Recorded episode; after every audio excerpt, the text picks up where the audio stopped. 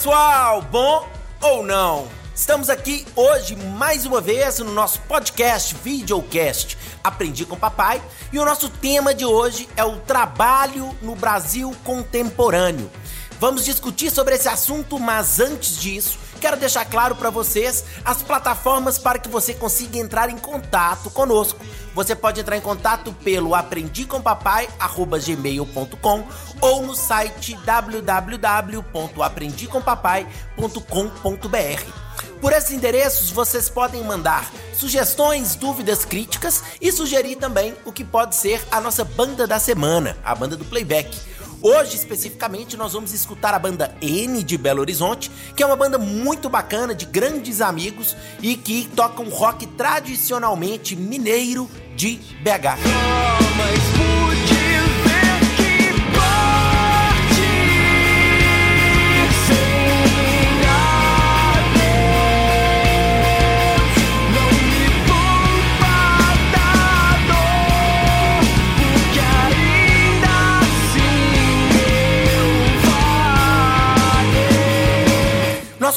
hoje, muito especial, é o Igor Belloni, de Geografia, que vai discutir com a gente sobre todas as questões relacionadas ao trabalho no Brasil. Igor, beleza, cara? Tudo tranquilo. Se apresente pro pessoal aí. E aí, galera, tudo bem? Meu nome é Igor Belloni, sou professor de Geografia aí. A galera me chama de Bentão. E aí a gente vai aí discutir isso aí agora, rapaz. Perfeito. É, primeira coisa importante, Igor. Por que, que esse tema, por que, que essa questão do trabalho no Brasil hoje é tão relevante para nossa discussão? Marcelão, falar de trabalho, rapaz, você tem que falar da importância dele primeiro, que é o seguinte: ele agrega trabalho às mercadorias e ele também que é o gerador de renda. Então, desse movimento todo aí que nós estamos em 2017, com as mudanças na relação de trabalho, do papel do Estado aí enquanto gerenciador dessa relação entre patrão e funcionário mudando muito, é isso aí que a gente tem que ver hoje, rapaz.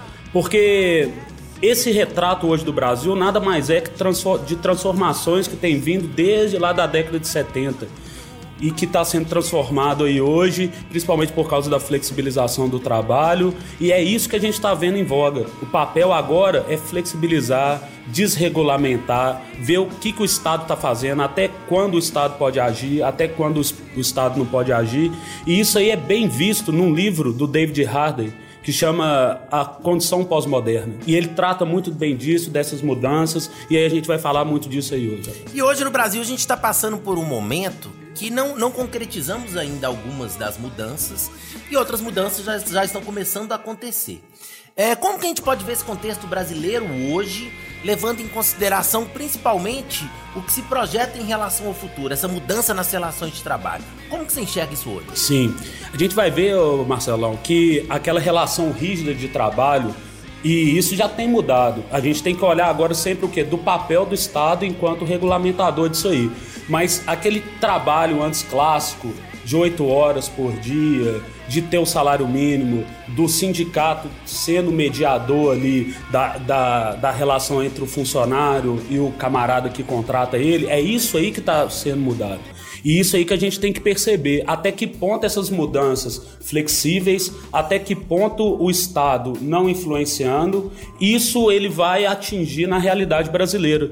Porque o Brasil, enquanto país emergente, ele tem uma desigualdade social muito forte. Sim. A maioria do trabalhador aqui no Brasil, por exemplo, ele não é uma mão de obra qualificada. Ele é uma mão de obra que de baixa renda. Então, até que ponto assim essa relação direta do, desse trabalhador ter que negociar com o patrão, até que ponto isso aí vai ser bom para o trabalhador, até que ponto isso aí vai ser bom para o patrão. Então isso aí que a gente tem que perceber, isso aí que a gente tem que ver, até que ponto essa flexibilização vai atuar, porque essa flexibilização para mim, para você, que nós, tem, nós tivemos um grau de escolaridade maior, a gente tem um poder de pleito maior. Agora, em comparação com essa galera, 59% da população brasileira, das famílias, vivem o quê? Com um salário mínimo. Como é que esse pessoal vai conseguir fazer isso? É importante que a gente perceba quais são as modificações mais relevantes hoje no que diz respeito a essas questões do trabalho. Uhum. A gente pode levantar então como as modificações mais relevantes a questão da terceirização Sim. e a questão da reforma trabalhista, não é isso? Sim, perfeito. Como que você vê cada um desses processos? Então, Marcelão, você vai ver que a, em relação à reforma trabalhista, você vai ver que é o Estado diminuindo o papel dele nessa relação. Você vai ver que agora vai ter uma liberalização do trabalhador conseguir o que negociar com o próprio patrão. Você vai ver que quais são as bases que o Estado vai ter e que ele não abre mão nessa reforma trabalhista aí que a gente está vendo. O FGTS, que na, dentro dessa relação trabalhador e funcionário, você vai ver que ele não pode, não pode abrir mão mas as férias, né? Só que essas férias ela vai, elas vão poder ser o quê? Mais negociáveis, assim. Você não vai ter aquelas férias padrão de assim, ah, 30 dias e que o empregador ele vai poder parcelar no máximo até duas vezes. Você vai ver que isso vai ser negociado. E aí, às vezes, isso pode ser um problema, principalmente para esse trabalhador aí que tem uma renda menor, né? Porque ele é, ele é importantíssimo aí para a economia brasileira. Se para o texto é sempre interessante quando possível, que a gente comece já a pensar em perspectivas futuras, né? É, analisando aí pela sua bola de cristal, como que você acha Faz a bola de cristal de muito bom. Como que você acha que pode ser o futuro dessas relações se a gente continuar no caminho que a gente está indo? Como que você veria o Brasil em 10, 20 anos? Qual poderia ser uma perspectiva para o trabalhador? Entendi, Marcelão. Para você ter noção, rapaz, a média de estudo do brasileiro, ou seja, a média de anos estudados, ela tá voltada em 6.9.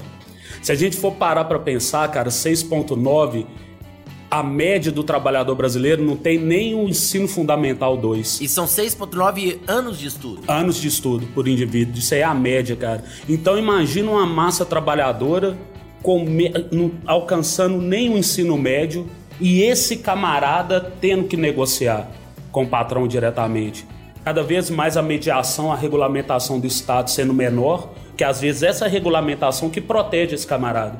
Então imagina essa regulamentação lá atrás fragilizada, imagina essa relação direta desse trabalhador de 6.9 anos de escolaridade com o patrão. Então é um cenário assim que é um tanto quanto esquisito, rapaz. E para a gente ver uma perspectiva de melhora, como que a gente pode fazer uma flexibilização, uma modernização, porque de fato é, porque a gente vive num contexto no qual isso pede, pede uma flexibilização da lei trabalhista, porque se você for parar para pensar, Marcelão, a galera não trabalha hoje oito horas por dia, não tem esse horário engessado. Você vai ver que às vezes é, o comércio principalmente, ele precisa o quê? De horários mais flexíveis, ele precisa do trabalhador ali. Então é necessário sim fazer essa regulamentação. Só que somente ela aí vira o caos, porque se a gente for parar para pensar, por exemplo, por que, que a China é tão famosa? Quando a gente está lá na sala de aula dando, falando sobre a China e falando sobre a industrialização chinesa, você vai ver que a indústria ela procura a China porque é mão de obra o que desqualificada, é a mão de obra ela o que mais barata. Então será que é isso que é o destino que a gente quer para o Brasil? Como é que a gente pode pensar numa flexibilização trabalhista sem vir junto o que uma questão, uma discussão acerca da educação, de um planejamento nacional acerca da educação? Então isso é muito complicado. A gente pode pensar, pelo que você está me falando, de um possível quadro de ainda mais desigualdade, um possível quadro de é, termos os patrões literalmente explorando o máximo possível dos empregados. A, a, perspectiva, de uma maneira geral, a gente não pode dizer que, pensando do ponto de vista do trabalhador, é otimista, não, né? É, então, principalmente para esse camarada que é de baixa renda, né? Mas aí você disse a questão da desigualdade social, é muito bom falar, cara, porque de 2015 a 2016, a gente percebeu que essa desigualdade social, ela abaixou. E essa desigualdade social tem abaixado desde 2001. Só que teve um fato agora que é impressionante. Essa desigualdade ela teve um fator negativo, porque todo mundo empobreceu no Brasil. Desde a, a galera 1% lá que ganha a renda média de 20 mil, esse camarada teve um decréscimo, a classe média teve um decréscimo e a classe mais pobre teve um decréscimo também. Mas só que esse decréscimo meio que uniu a galera. E isso aí que é preocupante. E aí por isso tem que ter a reforma trabalhista. Mas não a reforma trabalhista nesses moldes e não só a reforma trabalhista. Porque o Brasil ele é um país que ele tem um potencial gigantesco para gerar riqueza. Sim. Então tem que gerar riqueza e tem que dividir essa riqueza. Só que como que é possível dividir a riqueza sendo que o grau de escolaridade da maioria da população é mais baixo?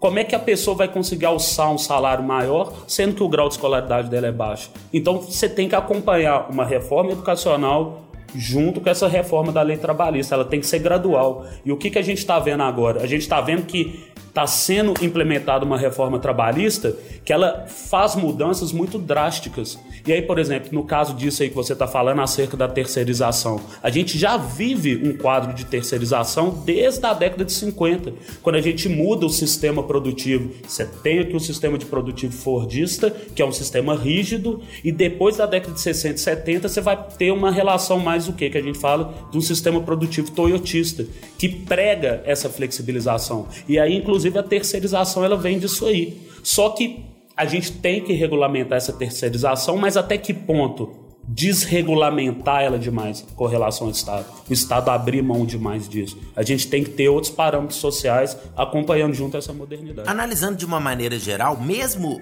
antes das modificações, o trabalhador brasileiro ele já tinha saído um pouco dessa questão tradicional das 8 horas por dia. Quando a gente pensa, por exemplo, uma característica que não é nem do Brasil, não acho que isso é mundo. Às vezes a pessoa já trabalha às 8 horas, mas aí quando ela chega em casa, ela continua ah, devido aos novos dispositivos digitais sim. e às necessidades. O cara às vezes abre o computador, trabalha também, ele trabalha usando smartphone, sim. acaba que as pessoas, de uma maneira geral, elas têm vivido mais por conta do próprio trabalho, né? Não, com toda certeza, Marcelo. Inclusive, essa reforma trabalhista, ela alcança isso aí.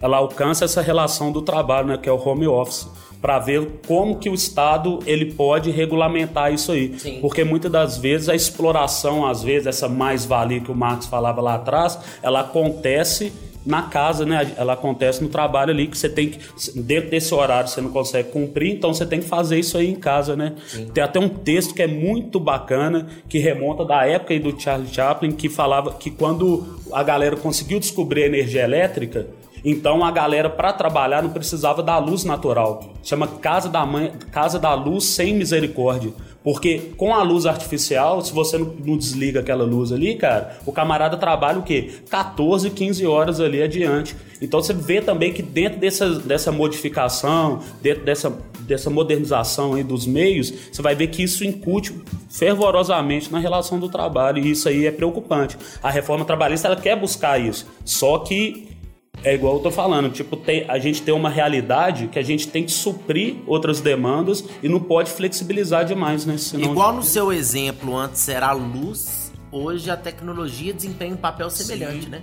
O cara antes, ele, como ele tinha luz, ele poderia trabalhar por mais tempo. Sim. Hoje, como você tem a facilidade de informação, você não precisa necessariamente estar em loco no seu lugar de trabalho. Uhum. Acaba que essa pessoa continua com cargas e jornadas mais extenuantes, Sim. de uma maneira geral.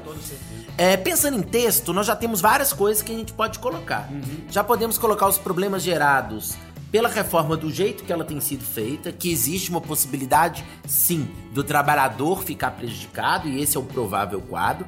Nós temos a possibilidade das jornadas de trabalho ficarem ainda mais agressivas em relação ao trabalhador. Temos vários problemas relacionados, principalmente a essa relação entre o patrão e o empregado, que deve ficar ainda mais preocupante. E o que, que a gente pode pensar, Igor, que é o mais importante de tudo, quando para a gente conseguir fechar a conversa sobre o trabalho. O que, que a gente pode pensar hoje em relação a possíveis soluções? Você já começou a mapear um pouco, falando assim, tá, tem que mudar, não pode ser do jeito que tá. Algumas questões relacionadas à educação envolvem esse processo. O que, que a gente pode pensar concretamente como proposta de intervenção para tentar, se não solucionar, pelo menos amenizar a questão do trabalho hoje no Brasil. Sim, é, tem que fazer, é, e até tem que falar também, Marcelo, porque às vezes a gente só fala assim da, da vitimização do trabalhador o tempo inteiro, mas o empregador brasileiro também ele sofre com essas questões, né? Porque a lei trabalhista, lá da década de 30, às vezes ela ingessa algumas relações e, o, e, o, e, a própria pessoa que emprega, ela sente dificuldade nisso aí. E, e, assim, além disso tudo que você falou, tem a questão do empregador também que sofre. Se você for parar para pensar, todo mundo está sofrendo. E por isso que você está tendo o quê? Essa estagnação aí do PIB, você não consegue gerar riqueza no país de forma alguma, porque é uma lei que é muito antiga dentro de um contexto que é muito mais flexível. Mas voltando à análise sua aí, a, eu, eu acredito, Marcelão, que a questão ela não pode ser, a transformação ela não pode pode ser rápida demais. Você vai ver que aí nesse aspecto eu sou até meio que conservador. Você vai ver que a muda, ela tem que acontecer, mas junto disso ela tem que acontecer com outros planos. Igual, por exemplo, antes do governo Temer aí, a gente já estava pensando aí o Plano Nacional de Educação há muito Sim. tempo. Poxa, isso aí estava vindo desde o governo Lula e aí aqui sem ser partidário, viu, Marcelão? Mas você tinha esse planejamento desde lá do governo Lula sendo debatido por todos os partidos políticos dentro da, dentro da casa e de repente, em virtude desse rompimento político aí do impeachment, a galera pega esse Plano Nacional de Educação e faz o quê? Bota na lixeira. Então, como que você vai ter essa flexibilização do trabalho? Como que você vai ter o que a menor atuação do Estado dentro das relações trabalhistas, sem antes o que dotar esse trabalhador de conhecimento, dotar esse trabalhador de medidas para que ele possa realmente pleitear essa função do trabalho dele e, e, e valorização do trabalho. Então, é, ela tem que ser concomitante. O Plano Nacional de Educação ele tem que vir junto com a flexibilização, mas respeitando que o quadro social é existente no Brasil, desigualdade social exacerbada. Se a gente for ver o índice Gini brasileiro, cara, é um absurdo. O Brasil está entre as 10 maior, tá entre os 10 países com maior desigualdade no planeta. Tá perdendo o quê? Tá igual Zimbábue, tá igual país africano, cara. Então, a gente tem que ter flexibilização? Tem. Só que tem que ser o quê? Ela tem que ser gradativa. Ela não pode ser, ela não pode romper igual os países desenvolvidos fizeram. Porque os países desenvolvidos lá na década de 70, antes desse rompimento, antes dessa flexibilização, a maioria da galera estudava.